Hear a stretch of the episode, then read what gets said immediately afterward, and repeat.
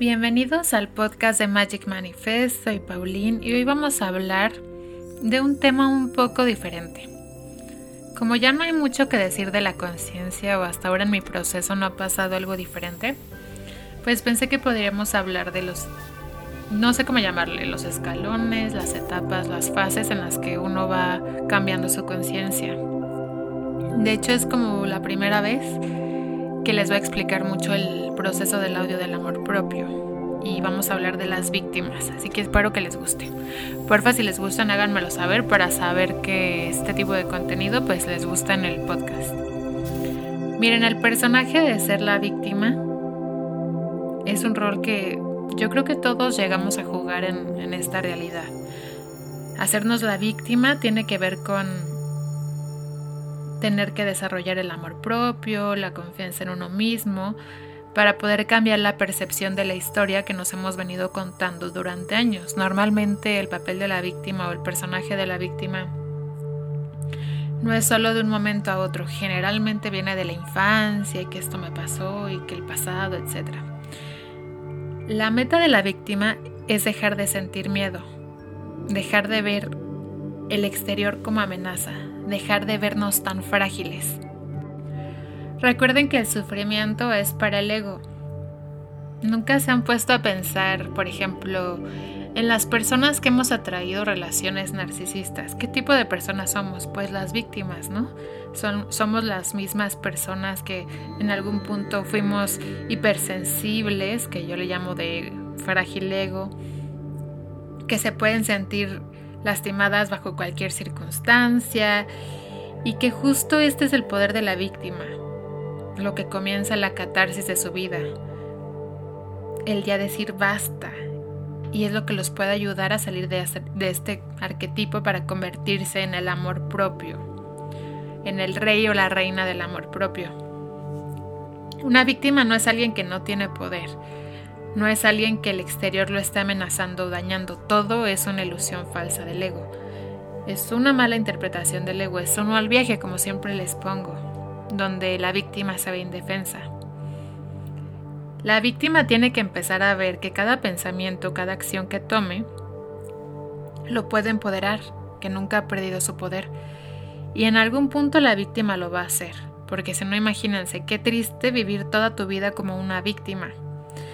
Y personalmente pienso que es mejor y mucho más fácil cuando trabajas en tu inconsciente. Yo como seguramente muchos que están escuchando este episodio he llegado a ser víctima, fui víctima. Eh, yo tenía también, por eso lo pongo tanto, porque ya lo viví, tenía un tema con los narcisistas y tuve dos parejas de este tipo y la última fue algo muy fuerte pero era porque también yo ya me, había metido en este rol de la víctima, la víctima, y en vez de poner un alto me sentía sin poder. Y fue justo ahí donde nace el audio del amor propio, donde empiezo a trabajar en mi inconsciente para quitarme todo lo víctima.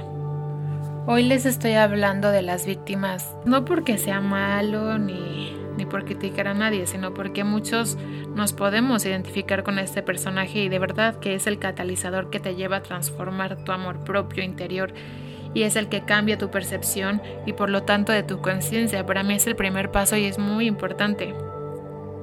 Primero quieres empezar a ver a la víctima no como algo malo, sino como parte del proceso de la expansión de la conciencia porque para nada es criticar a las víctimas ni nada, simplemente es hablarles de este proceso que al final es una bendición.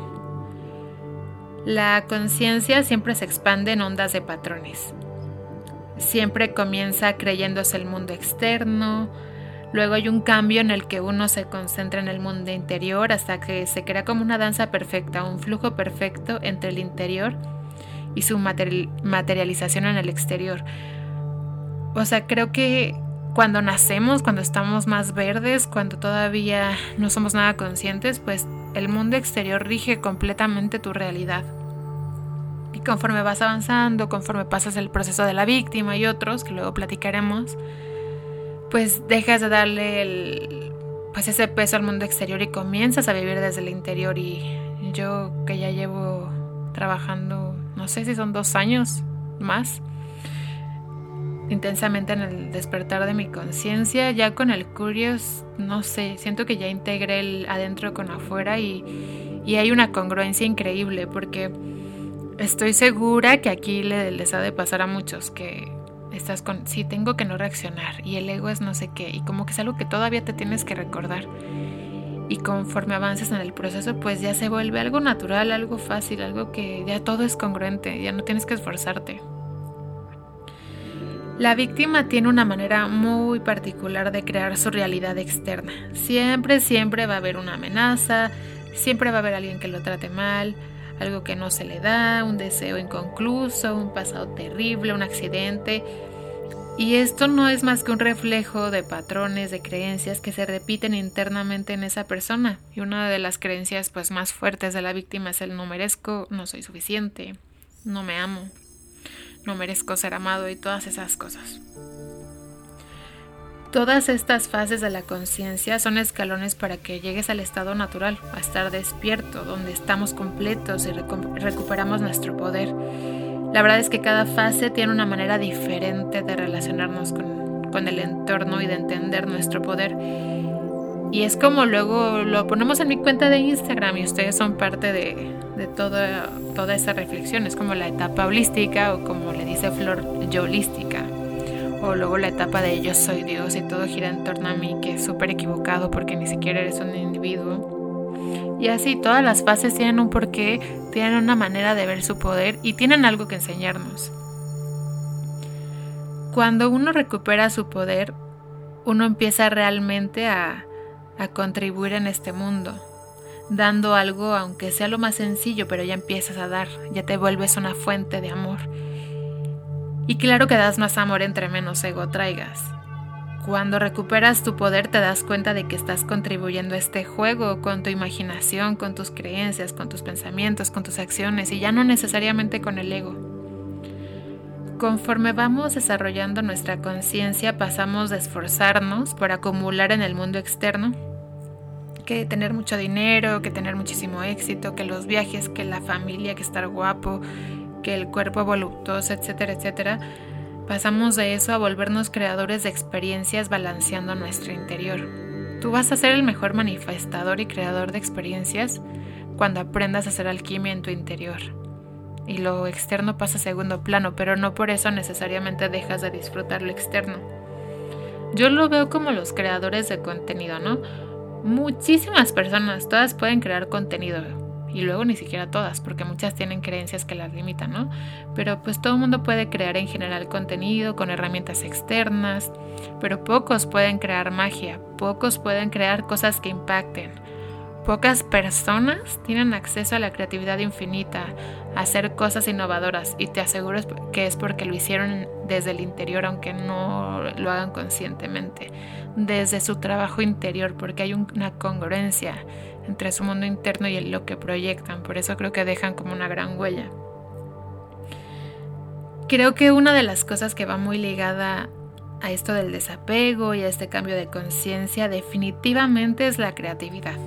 Te vuelves súper creativo a medida que vas llenándote de amor propio y además en el proceso empiezas a programarte y a, y a creer en ti, te programas a ti mismo, creas experiencias en el proceso de conciencia yo lo puedo ver así. Al principio solo quitamos, agarras, acumulas y quitas y quitas y quitas del mundo exterior. Quiero esto y esto y esto y esto y esto. Pero a medida que desarrollas tu conciencia, que te amas, que te empoderas, que te das cuenta de que tú eres el todo, ya solamente das y das y das y das y das y das al mundo externo y, lo haces en automático, no por hacerte el bueno ni nada, simplemente das y das y das porque es algo natural. Y les he dicho, la gente que está bien despiertita, es bien abundante. ¿Por qué? Porque actúa como una persona abundante, está dando y dando y dando y dando. Cada escalón en la conciencia tiene su propio relato, es como si te metieras una película, su forma de ir recuperando su poder, hasta la víctima tiene una razón de ser, te metes en la, en la película de la víctima y la meta de la víctima es recuperar su amor propio, cambiar su percepción, recuperar su poder para dejar de verse afectado por lo externo. La víctima tiene que reconocer que no es una víctima, que tiene el poder de cambiar y que siempre lo ha tenido, pero que el poder siempre ha estado en su interior, algo que nunca volteaba a ver, por darle demasiada importancia a lo externo. Yo tengo una teoría que pues a mí me hace sentido, pero como siempre les digo, nada es real, que nadie, nadie nace empoderado. Todos compartimos el mismo viaje, todos venimos a recuperar el amor en nosotros mismos, para volver a empoderarnos, para sentirnos completos, para ver el amor en todo y para contribuir al mundo. Las víctimas y la gran mayoría de las personas, yo llegué a creer o creen que la vida fue hecha para ser dura con nosotros y darnos lecciones y hacemos esta vida víctima, nos victimizamos, vemos la vida como sufrimiento y como castigo y me enseña y te recuerdo que nada es real. No te compres esa historia ni de lo difícil, ni del sufrimiento, ni nada de eso, porque nada es real y, y solo es otra limitación del ego. Y es ego, porque en el fondo lo que estás diciendo cuando te haces la víctima es, mi historia es tan importante porque yo soy tan importante porque yo tuve mucho dolor y eso justifica lo que pasa, es darle una importancia abismal al ego que no eres, porque aquí siempre les estoy enseñando, tú no eres tu ego, tú eres absolutamente todo. Y conste que todos los estados de conciencia son válidos y se sienten reales y obviamente si la persona tiene las creencias de la víctima lo va a traer, lo va a percibir así y lo va a sentir así y, se vale su dolor, pero tarde o temprano va a tener que salir de ese ciclo y recuperar su poder. Creo que la víctima entre más se tarde en agarrar la onda, pues por eso se crea tantas enfermedades, o pasa su vida, pasan los años sin alegría, sintiéndose incompleto, en relaciones tremendamente destructivas. Simplemente cada vez su vida está peor. Tienes que dejar de verte como la víctima. Tienes que dejar de pensar que no tienes el poder de cambiar tu realidad, que no tienes la autoridad para hacerlo. De verdad, ya sé que me alucinan, pero nadie escucha, no digas verdades a los sordos. Esto de quitarte lo de, la víctima es muy fácil programando tu inconsciente. Con el odio de amor propio te quitas esta etapa de encima. Tomas tu odio de amor propio, programas tu inconsciente hacia el amor propio y te rindes y vas, vas a pasar esta etapa de, víctima. Generalmente en, en estos patrones de conciencia lo que le sucede a la víctima es que cada vez va a ver peor representada su victimización en la realidad hasta que de plano suceda algo que le haga pensar que es hora de ya de contarse otra historia, que ya dice basta, porque los resultados que está obteniendo son pésimos. Y desgraciadamente a muchos nos pasa así, porque tienes como varias llamadas de atención y cada vez pasa algo peor, cada vez tocas más fondo hasta que de plano ya no puedes más. Y entonces lo primero que pasa cuando la víctima empieza, empieza a cortar ese ciclo es que ya no permite que la victimicen ya empieza con este rollo de yo puedo cambiar mi realidad y tiende a ponerse un poco a la defensiva y es totalmente normal y comprensivo. Es como lo que pasa con el audio de amor propio. Lo primerito que hacen la mayoría y que yo hice fue poner límites a todo lo que considerabas que te hace daño, a todas las personas que te victimizaban o las que te veían como algo menos y eso es un gran paso y es bueno. Ya después les voy a ir hablando de más etapas. Y bueno, así es como empiezan las semillas de la autoestima. Empiezan a germinar y escuchamos comentarios como, ya no voy a dejar que me traten así, ya no voy a dejar que me hagan sentir menos, etcétera, etcétera. Y esta actitud, les repito, es un tanto agresiva, pero creo que es bastante sana, porque de alguna manera te tienes que salir de la mierda. Por eso cuando me preguntan, no, es que el de amor propio no tiene nada que ver con el Wonderland o el Curious, no, pero te saca de la mierda, que es justo esta fase de victimización. Ojo y les repito que no estoy criticando, solo estoy narrando el proceso. Y bueno, es así como la víctima pasa, pasa de no tener poder a tener poder sobre su realidad y ya no tolera lo que no le refleje el amor propio que tiene y bueno, esto es maravilloso. Una de las contraindicaciones de la víctima, que también nos pasa mucho, es que puede victimizar a otras personas. Las comienza a ver como inferiores, o ya no me junto con esta persona porque está dañada, o le digo a alguien que tiene muchos problemas, y es normal, es el ego de la víctima protegiéndose. Pero poco a poco hay que comenzar a darse cuenta de ello, que Si tú pasaste por este sufrimiento, lo último que tienes derecho deberías hacer es victimizar a alguien más o hacerle daño a alguien más.